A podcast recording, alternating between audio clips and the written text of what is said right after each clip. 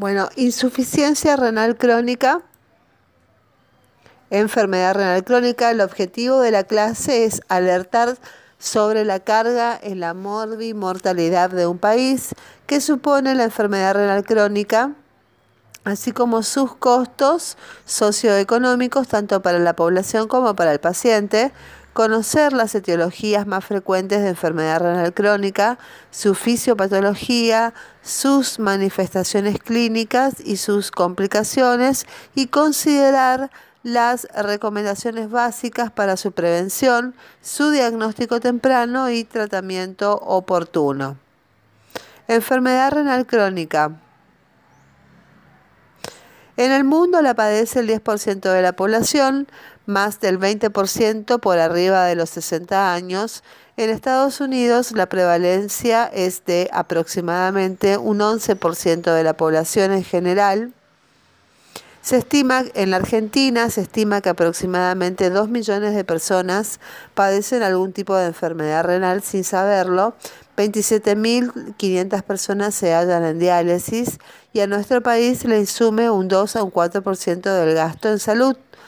El coste medio por paciente en tratamiento sustitutivo renal en estadio terminal es seis veces mayor que el tratamiento de pacientes con infección por el VIH y 24 veces mayor que el tratamiento de pacientes con EPOC y asma. El costo medio anual por paciente tratado con hemodiálisis es de 46.659 eh, euros y de 32.432 euros en diálisis peritoneal tenemos los factores de susceptibilidad, los factores iniciadores, los factores de progresión y los factores de estadio final. Los factores de susceptibilidad incrementan la posibilidad de sufrir un daño renal, que son la edad avanzada, la historia familiar de enfermedad renal crónica, la masa renal disminuida, el bajo peso al nacer, que tener menos de 2.500 gramos, raza negra y otras minorías étnicas, hipertensión arterial, diabetes, obesidad y nivel socioeconómico bajo.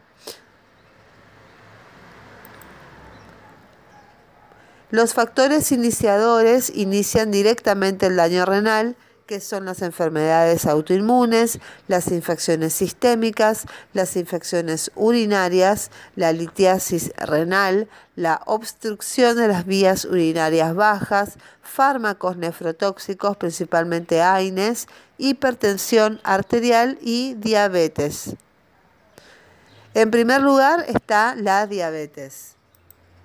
En segundo lugar está la hipertensión arterial. En tercer lugar está la glomerulonefritis.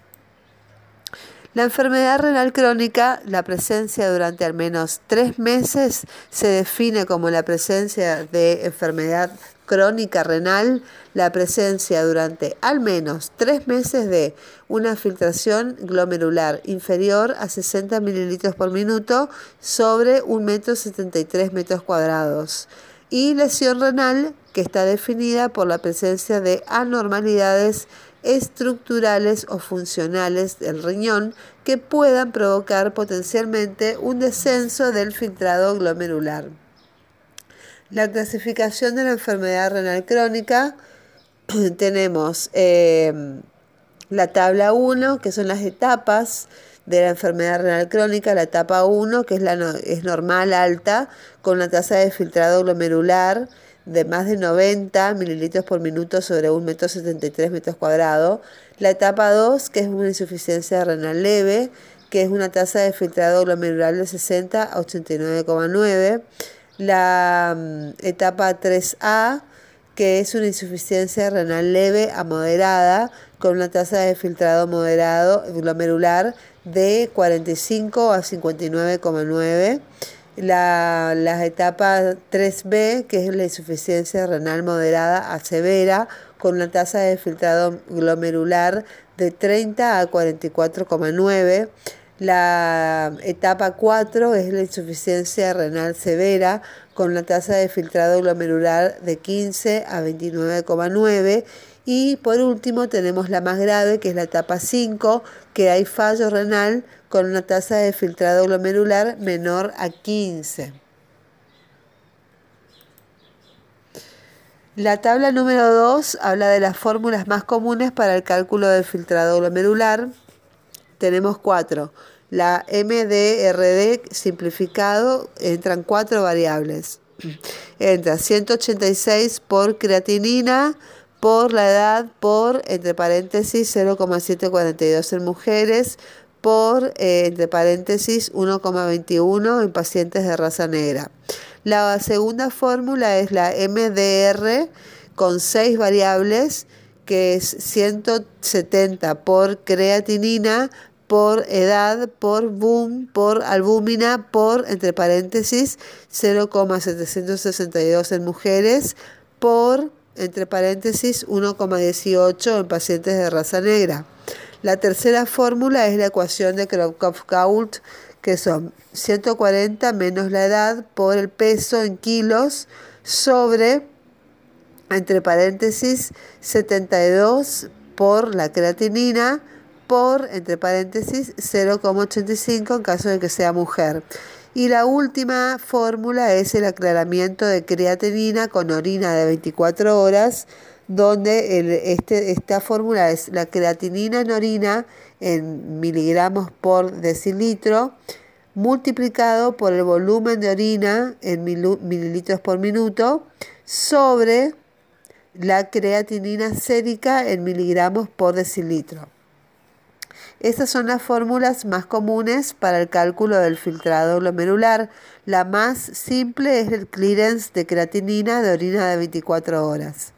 Estas fórmulas no deben ser usadas en personas menores de 18 años o mayores de 70 años, tampoco en mujeres embarazadas, tampoco en pacientes con desnutrición, con un índice de masa corporal igual o menor a 18, tampoco en pacientes con obesidad mórbida, que tienen un índice de masa corporal igual o mayor a 40 en pacientes amputados y pacientes hospitalizados.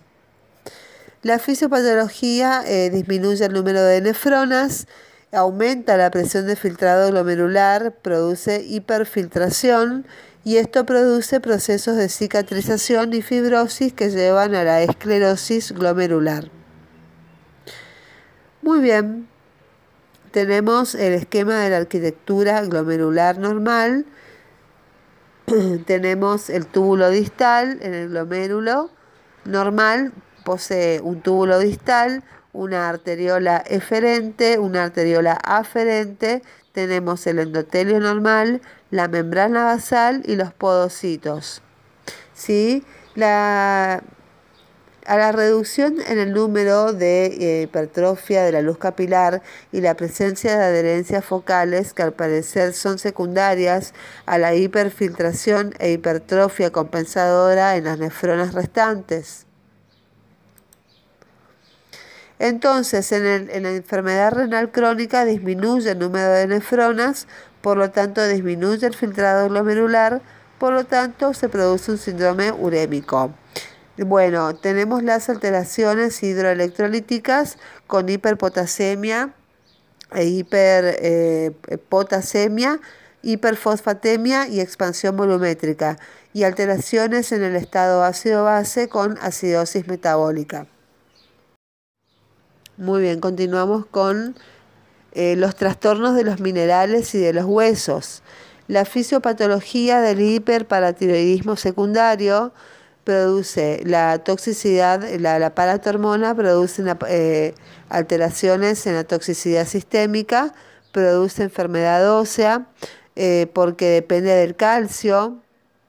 Eh, cuando hay enfermedad renal, no, no se produce la hormona, no se, se produce el 1,25 calcitriol que va a parar a la paratormona lo cual produce calcio, que también va para el aparato hormona, lo cual todo esto produce una toxicidad sistémica y una enfermedad ósea. Las alteraciones hematológicas, el glóbulo, sí, se produce una alteración hematológica. Las alteraciones pueden ser cardiovasculares, gastrointestinales y neuromusculares en la enfermedad renal crónica. Las alteraciones también pueden ser endocrino-metabólicas y pueden ser alteraciones dermatológicas. ¿Cómo se hace el diagnóstico de enfermedad renal crónica? Directamente a partir de alteraciones histológicas en la biopsia renal, que son enfermedades glomerulares, vasculares y túbulo intersticiales, e indirectamente por la presencia de albuminuria, alteraciones en el sedimento urinario, alteraciones hidroelectrolíticas o de otro tipo secundarias a patología tubular o a través de técnicas de imagen. Los indicadores de daño renal en orina son 1. Proteinuria. ¿Qué, hacemos? Eh, daño renal, hay proteinuria. En orina aislada, si la relación proteinuria-creatininuria es mayor a 300 miligramos por gramo, también en orina de 24 horas, si la proteinuria es mayor a 500 miligramos por día, y proteinuria en tiras reactivas de 1 positivo a 4 positivo. Otro segundo indicador de daño renal en la orina es la presencia de albuminuria en orina aislada, si la relación albuminuria-creatininuria es de más de 30 miligramos por gramo. También albuminuria en orina de 24 horas si la albuminuria es mayor a 30 miligramos por día. Y en, tiras reactivas de un positivo a 4 positivo. Y otro indicador de daño renal en la orina es el sedimento urinario. Cuando hay microhematuria persistente, cuando hay leucocituria persistente y cuando hay presencia de cilindros eritrocitarios o leucocitarios, nos están indicando que hay daño renal. El daño estructural o anatómico evaluado mediante el diagnóstico por imágenes. En la ecografía, presencia de riñones pequeños, cicatrices renales, quistes renales múltiples y bilaterales que pueden corresponder a enfermedad poliquística y recordar que en la diabetes, la amiloidosis, la enfermedad poliquística y procesos linfo o mieloproliferativos, los riñones pueden ser de tamaño normal o aumentado. La progresión de la enfermedad renal crónica se produce por un descenso de la filtración glomerular más de 5 mililitros por minuto sobre un metro 73 metro, un metro cuadrado por año o disminución de 10 mililitros por minuto sobre 1,73 metros cuadrados en 5 años. Bueno, se produce estos pacientes generalmente tienen hipertensión arterial, diabetes, enfermedad cardiovascular, obesidad, dislipemia, tabaquismo, eh, tratamiento crónico con AINES y anemia, eh, y si se suma la proteinuria, obstrucción del tracto urinario, se produce una progresión mucho más rápida de la enfermedad renal crónica. Son factores predisponentes. Muy bien, tenemos eh, la insuficiencia renal crónica, que es el proceso de disminución irreversible, intensa e incesante en el número de nefronas que típicamente corresponde a los estadios 3 a 5 de la enfermedad renal crónica.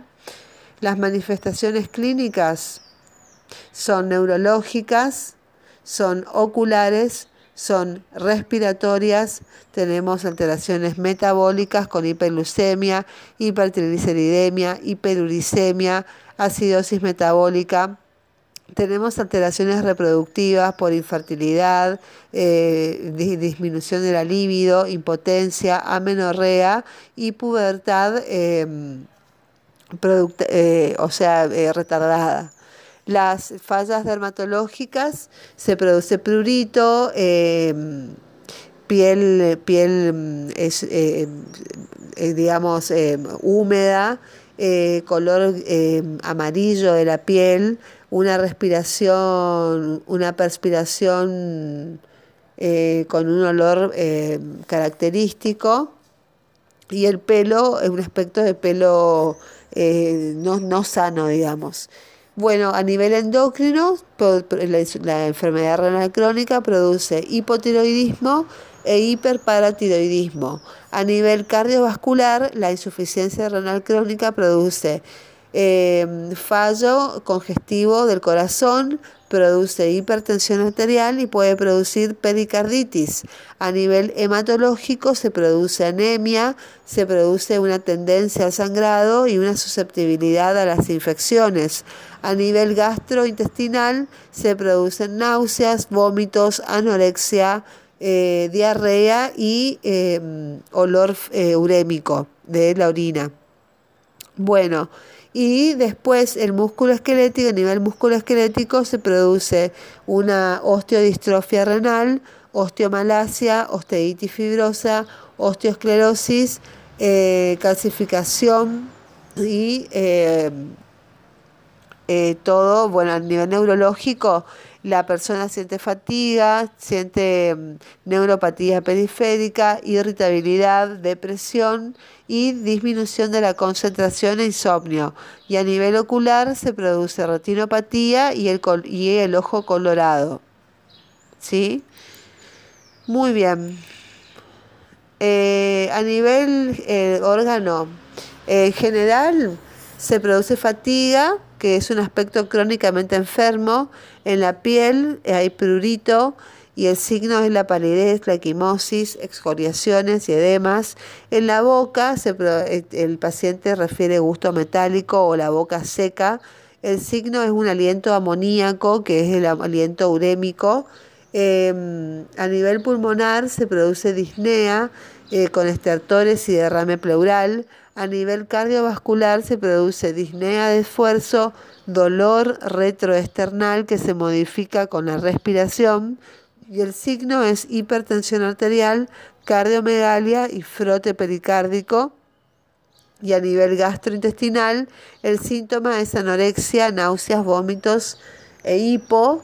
Y el signo es una hemorragia digestiva. Y a nivel hematológico se produce debilidad, eh, y el signo son las conjuntivas y las mucosas pálidas por la anemia. Bueno, con respecto al tratamiento de la insuficiencia renal crónica, los objetivos terapéuticos son, primero, eliminar la injuria primaria como enfermedad de base que generó la enfermedad renal crónica. Segundo, evitar la progresión de la enfermedad renal crónica, que es una medida común en todas las causas de nefropatías crónicas y están destinadas a hacer remitir o regresar la evolución de la enfermedad renal crónica, que es una renoprotección. Y en tercer lugar, el objetivo, el tercer objetivo es tratar las complicaciones derivadas de la progresión de la enfermedad renal crónica. Entonces, em, cuando el riesgo de enfermedad renal crónica, cuando la, velocidad de filtrado glomerular es mayor de 60, eh, no hay daño renal y el plan de acción de cada etapa incluye acciones eh, de etapas precedentes. Entonces, acá el plan de acción va a ser una evaluación del riesgo de enfermedad renal crónica para ver si el paciente tiene diabetes, por ejemplo, es hipertenso, y hacer una reducción del riesgo de enfermedad renal. Si el riesgo eh, de enfermedad renal es tipo 1, que es una, una velocidad de filtración mayor a 90 ya con daño renal, el plan de acción se hace un diagnóstico y tratamiento y el tratamiento se hace con las condiciones comórbidas, se reduce la progresión y se reduce el riesgo cardiovascular. Ya cuando pasamos a un riesgo de enfermedad crónica, renal tipo 2, la velocidad de filtración glomerular va a ser de 60 a 89 con daño renal. Entonces aquí hay que estimar la velocidad de progresión renal. Eh, cuando mm, la pasamos a un riesgo 3, con la velocidad de filtración glomerular es de 30 a 59, entonces aquí hay que evaluar y tratar las complicaciones en cuarto, em, eh, eh, cuando pasamos a la etapa 4, ya con una velocidad de filtración glomerular de 15 a 29, ya es eh, grave, digamos, una el plan de acción es la preparación para una terapia de sustitución renal, o sea, un trasplante renal. Y en quinto, en el estadio 5, cuando el paciente tiene una velocidad de filtración glomerular menor a 15 o ya está en diálisis, El plan de acción es hacer una terapia de sustitución renal si hay uremia, o sea, pasar a un trasplante, ¿sí? Bueno, en el estadio 1 y 2 hay que lograr niveles estables de presión arterial, hay que lograr que el paciente tenga entre si la albuminuria es menor a 30 miligramos por gramo de creatinina, hay que lograr 140, eh, 90 milímetros de mercurio. En cambio, si el paciente tiene una albuminuria mayor a 30 miligramos por gramo de creatinina, hay que lograr una TA de 130 a 80 miligramos de, milímetros de mercurio.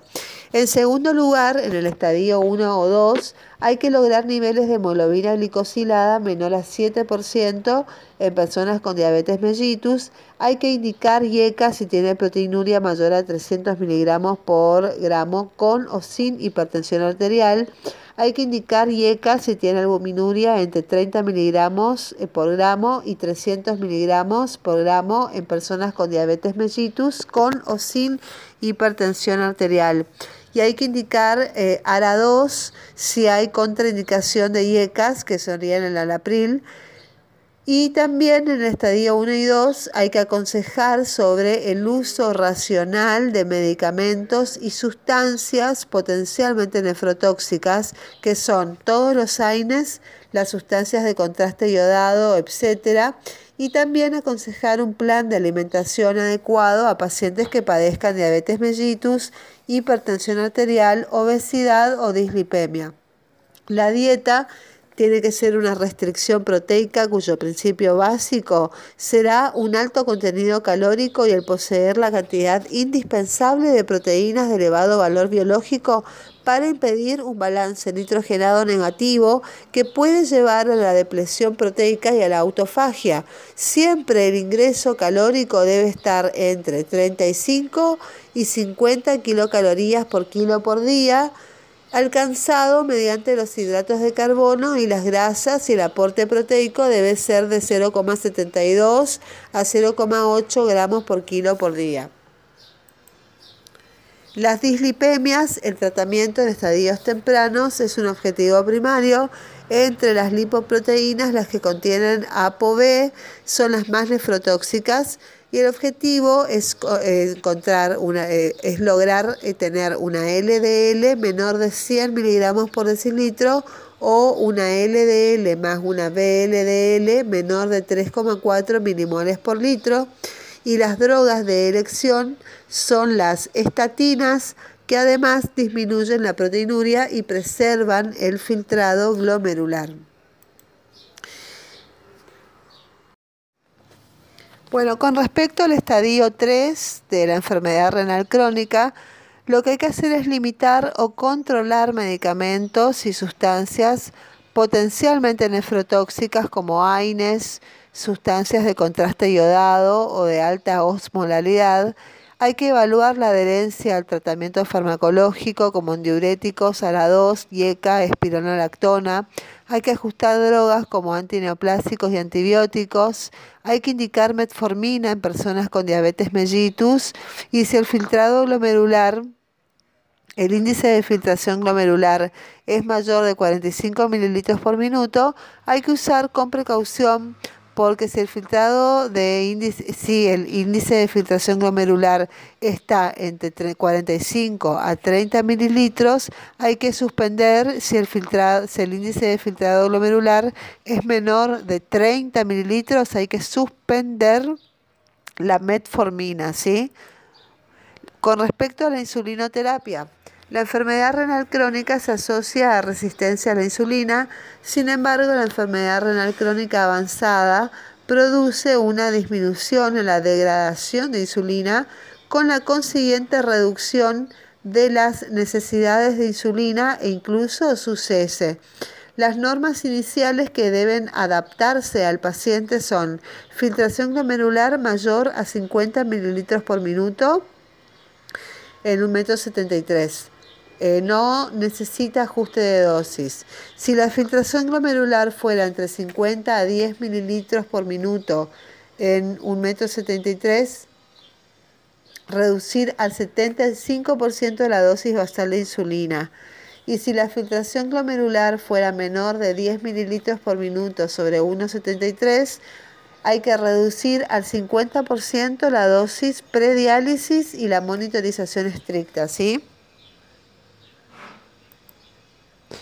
En estadio 4 hay que asegurar títulos, en estadio 4 de la enfermedad renal crónica, hay que asegurar títulos protectores de anticuerpos anti eh, hemoglobina, antígenos de hemoglobina de superficie, controlar la vacunación, la hormona por debajo de dos veces el valor máximo normal, tiene riesgo de bajo remodelado óseo, hay que corregir el aumento de fósforo con dieta y quelantes cálcicos y no cálcicos.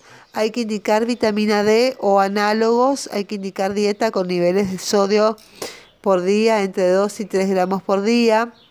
En el estadio 4 hay que indicar dieta con 0,8 gramos por kilo por día de proteínas y evitar la desnutrición y evaluar el tratamiento con hierro y o eritropoyetina. Con, respecto a la regulación del fósforo y el calcio, la hiperfosfatemia contribuye a la progresión de la enfermedad renal crónica, por lo que la cantidad de fósforo de la dieta debe reducirse a 800 a 1000 miligramos por día cuando el filtrado glomerular es menor a 50 mililitros por minuto. Si el filtrado se reduce más, está indicado el tratamiento con productos quelantes del fósforo, como el carbonato de calcio, que tendría que ser de 1 a 2 gramos por día, con las comidas. La vacunación es, bueno, eh, tenemos que darle la doble bacteriana, que es difteria y tétanos, en todas las personas hay que hacer un refuerzo desde los 16 años, cada 10 años, luego del esquema completo de la infancia o desde los 11 años si recibió la triple bacteriana acelular. Eh, la segunda vacuna es la influenza. Todas las personas mayores de 65 años o con diabetes o insuficiencia renal hay que hacer un refuerzo anual durante el mes de marzo.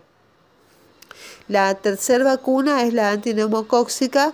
Todas las personas mayores de 65 años o con diabetes o con insuficiencia renal hay que hacer una vacuna antineumocóxica y un refuerzo de única dosis en personas mayores de 65 años o con diabetes. Hay que hacer una revacunación única en personas con enfermedad renal crónica a los 5 años de la primera dosis.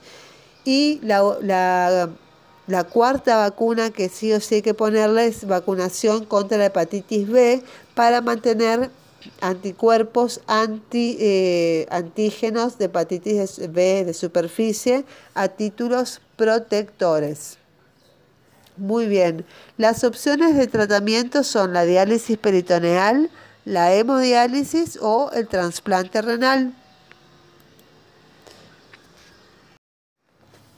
Bueno, con respecto al estadio 3 de la enfermedad renal crónica, lo que hay que hacer es limitar o controlar medicamentos y sustancias potencialmente nefrotóxicas como AINES, sustancias de contraste iodado o de alta osmolalidad.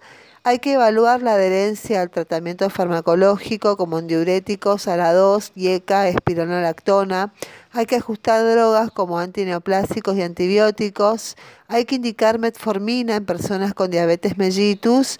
Y si el filtrado glomerular, el índice de filtración glomerular es mayor de 45 mililitros por minuto, hay que usar con precaución porque si el filtrado de índice, si el índice de filtración glomerular está entre 45 a 30 mililitros, hay que suspender si el, filtrado, si el índice de filtrado glomerular es menor de 30 mililitros, hay que suspender la metformina, ¿sí? Con respecto a la insulinoterapia, la enfermedad renal crónica se asocia a resistencia a la insulina, sin embargo la enfermedad renal crónica avanzada produce una disminución en la degradación de insulina con la consiguiente reducción de las necesidades de insulina e incluso su cese. Las normas iniciales que deben adaptarse al paciente son filtración glomerular mayor a 50 mililitros por minuto en un metro 73. Eh, no necesita ajuste de dosis. Si la filtración glomerular fuera entre 50 a 10 mililitros por minuto en un metro 73, reducir al 75% de la dosis basal de insulina. Y si la filtración glomerular fuera menor de 10 mililitros por minuto sobre 1,73, hay que reducir al 50% la dosis prediálisis y la monitorización estricta, ¿sí? En estadio 4 hay que asegurar títulos, en estadio 4 de la enfermedad renal crónica, hay que asegurar títulos protectores de anticuerpos anti eh, hemoglobina, antígenos de hemoglobina de superficie, controlar la vacunación, la hormona por debajo de dos veces el valor máximo normal, tiene riesgo de bajo remodelado óseo, hay que corregir el aumento de fósforo con dieta y quelantes cálcicos y no cálcicos. Hay que indicar vitamina D o análogos. Hay que indicar dieta con niveles de sodio por día entre 2 y 3 gramos por día. En el estadio 4 hay que indicar dieta con 0,8 gramos por kilo por día de proteínas y evitar la desnutrición y evaluar el tratamiento con hierro y o eritropoyetina. Con, respecto a la regulación del fósforo y el calcio, la hiperfosfatemia contribuye a la progresión de la enfermedad renal crónica, por lo que la cantidad de fósforo de la dieta debe reducirse a 800 a 1000 miligramos por día cuando el filtrado glomerular es menor a 50 mililitros por minuto. Si el filtrado se reduce más, está indicado el tratamiento con productos quelantes del fósforo, como el carbonato de calcio, que tendría que ser de 1 a 2 gramos por día, con las comidas. La vacunación es, bueno, eh, tenemos que darle la doble bacteriana, que es difteria y tétanos, en todas las personas hay que hacer un refuerzo desde los 16 años, cada 10 años, luego del esquema completo de la infancia o desde los 11 años si recibió la triple bacteriana acelular. Eh, la segunda vacuna es la influenza. Todas las personas mayores de 65 años o con diabetes o insuficiencia renal hay que hacer un refuerzo anual durante el mes de marzo. La tercera vacuna es la antineumocóxica. Todas las personas mayores de 65 años o con diabetes o con insuficiencia renal hay que hacer una vacuna antineumocóxica y un refuerzo de única dosis en personas mayores de 65 años o con diabetes. Hay que hacer una revacunación única en personas con enfermedad renal crónica a los 5 años de la primera dosis. Y la, la la cuarta vacuna que sí o sí hay que ponerle es vacunación contra la hepatitis B para mantener anticuerpos anti, eh, antígenos de hepatitis B de superficie a títulos protectores. Muy bien, las opciones de tratamiento son la diálisis peritoneal, la hemodiálisis o el trasplante renal. En el estadio 5 de la enfermedad renal crónica hay que definir, tenemos que definir el tratamiento sustitutivo más adecuado, ya sea diálisis, hemodiálisis peritoneal o trasplante renal con donante vivo o trasplante reno pancreático sin diálisis. Entonces, preparar el acceso vascular para hemodiálisis, preparar el catéter para diálisis peritoneal, controlar la dieta para evitar la desnutrición y evaluar el tratamiento con hierro y o eritropoyetina y asegurar títulos protectores de anticuerpo anti eh, em, antígeno de superficie de hepatitis B. Los factores de estadio final son incrementar la morbimortalidad en situación de fallo. estos incrementan la morbimortalidad en situación de fallo renal, que son dosis bajas de diálisis, eh, acceso vascular temporal para diálisis, anemia, hipoalbuminemia y derivación tardía a nefrología. La anemia. La anemia asociada a la insuficiencia renal crónica habitualmente es normocítica y normocrómica. ¿Cuándo debemos iniciar el estudio de la anemia de la enfermedad renal crónica? Cuando la cifra de hemoglobina sea menor a un gramo por decilitro en mujeres premenopáusicas y en pacientes prepúberes y cuando la cifra de hemoglobina sea menor a 12 gramos por decilitro en hombres adultos y mujeres posmenopáusicas. ¿Cómo tratamos la anemia de la enfermedad renal crónica? En la mayoría de los casos se debe administrar un complejo vitamínico B, ácido fólico y hierro y la administración de eritropoyetina se comenzará una vez corregido el déficit anterior. El seguimiento de la enfermedad renal crónica. Los estudios complementarios de acuerdo a los estadios de la enfermedad renal crónica. Si tenemos un paciente con un estadio 1, le vamos a hacer una creatinina plasmática cada 12 meses, un filtrado glomerular cada 12 meses, un estudio de clearance de creatinina enolina de 24 horas cada 12 meses, eh, proteinuria de 24 horas cada 12 meses, vamos a indicarle el índice albúmina creatinina en orina espontánea en pacientes con diabetes cada una vez al año y eh, ácido úrico una vez al año. Esto es en paciente en estadio 1.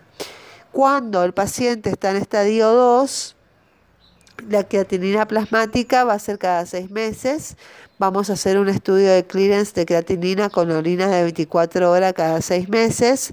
Vamos a hacer una proteinuria de 24, cada, de 24 horas cada seis meses. Eh, albuminuria de 24 horas cada seis meses, o sea, dos veces al año. Y vamos a hacer un, eh, un estudio de ácido úrico cada seis meses. Si el paciente está en un estadio 3 de enfermedad de insuficiencia renal crónica, le vamos a medir cada cuatro meses la creatinina plasmática, el clearance de creatinina de la orina de 24 horas, la proteinuria de 24 horas va a ser cada cuatro meses, la albuminuria de 24 horas va a ser cada cuatro meses y el ácido úrico va a ser cada cuatro meses. Si el paciente está en una enfermedad renal crónica en estadio 4, ya vamos a hacerlo cada tres meses. Todo lo que sea creatinina plasmática, clearance de creatinina en orina de 24 horas, proteinuria de 24 horas, albuminuria de 24 horas y ácido úrico. Todo esto cada tres meses. ¿Por qué? Porque está en estadio 4. Cuando el paciente ya está en la última etapa, que es la 5, vamos a hacer la creatinina plasmática, clearance de creatinina en orina de 24 horas, proteinuria de 24 horas y ácido úrico una vez al mes. Además, los estudios complementarios vamos a agregarle el estadio 1, uremia, o sea, este, tanto en todos los estadios vamos a medir, además de los anteriores, además de la creatinina plasmática, filtrado glomerular, de creatinina de la de 24 horas, proteinuria de 24 horas, albuminuria de 24 horas, albúmina sobre creatinina en orina espontánea. Vamos a agregarle también en el laboratorio uremia, glucemia, hemoglobina glicosilada, colesterol total, HDL, LDL, triglicéridos, ionograma y calcemia y fosfatemia. Si el paciente está en estadio 1, le vamos a hacer uremia cada 12 meses, glucemia cada 12 meses. Hemoglobina glicosilada dos veces al año, o sea, cada seis meses. Colesterol total, HDL, LDL, cada seis meses. Triglicéridos cada seis meses. Ionograma cada 12 meses y calcemia y fosfatemia una vez al año, o sea, cada 12 meses. Esto en pacientes en em, estadio 1. Ahora si tenemos un paciente ya con estadio 2, vamos a hacer uremia cada seis meses, glucemia cada seis meses, hemoglobina glicosilada cada seis meses, colesterol total, HDL, LDL cada seis meses, triglicéridos cada seis meses, ionograma cada seis meses y calcemia y fosfatemia cada seis meses. ¿sí? Bueno, después tenemos el, tercer estadio, cuando tenemos un paciente con estadio 3, vamos a hacerle la uremia cada cuatro meses, la leucemia se le pide cada cuatro, se le pide hemoglobina glicosilada cada seis meses, el colesterol total, HDL, LDL cada seis meses, los triglicéridos cada seis meses, el ionograma cada cuatro meses y la calcemia y la fosfatemia cada cuatro meses. Cuando tenemos una enfermedad renal crónica, estadio 4, al paciente se le pide la uremia cada tres meses, igual que la glucemia se le pide cada tres meses, la hemoglobina glicosilada se le pide cada seis meses, el colesterol total que es el HDL y el LDL cada seis meses, los triglicéridos se piden cada seis meses, el ionograma se pide cada tres meses. Y la calcemia y la fosfatemia se piden cada tres meses en el estadio 4. Cuando tenemos el estadio terminal 5, la uremia se le pide una vez al mes, igual que la glucemia. La hemoglobina glicosilada eh, siempre se pide cada seis meses. El colesterol total, HDL, LDL, también cada seis meses. Los triglicéridos cada seis meses. Y el ionograma se pide una vez al mes en el estadio 5. Y la calcemia y la fosfatemia se pide una vez al mes en el estadio 5. Y con respecto al hemograma, en el estadio 1 se pide una vez al año. Eh, los índices hematrimétricos también cada 6 a 12 meses. Si el estadio 1, los reticulocitos, la ferremia, la ferritina y la saturación de ferritina y la orina completa se piden una vez al año. Bueno, en cambio, lo, lo, en el estadio 2 es todo lo mismo, salvo la, el hemograma que se pide cada seis meses en estadio 2 y orina completa cada seis meses en estadio 2. En el estadio 3 todo lo mismo excepto el hemograma que se pide cada cuatro meses en estadio 3 y orina completa cada cuatro meses en estadio 3. En el estadio 4 el hemograma se pide cada tres meses y la orina completa cada tres meses. Y en un paciente con estadio 5 se le pide una vez al mes el hemograma y una vez al mes la orina completa.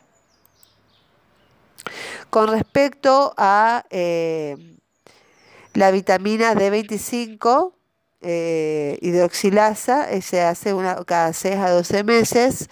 La paratormona se pide cada tres meses, las proteínas totales, esto todo en el paciente de estadio 5. En el resto de los pacientes no hace falta pedir ni paratormona ni proteínas totales, pero en el estadio 5 sí, se pide paratormona cada tres meses, se pide dosaje de proteínas totales de, eh, una vez al mes, se hace un hepatograma una vez al mes, se hace un estado ácido-base en el, en el estado eh, en el estadio 4 de la insuficiencia renal cada tres meses y eh, en el estadio 5 cada 6 a 12 meses se hace, eh, no, en el, en el estadio 5 se hace una vez al mes un estado ácido base. Y después la serología para la hepatitis B para la hepatitis C y para el HIV, a todos los pacientes del 1 al 5 se hace eh, serología para el HIV. Muy bien, y esto sería todo con respecto a lo que se podría decir, lo básico sobre insuficiencia renal crónica. Muchas gracias.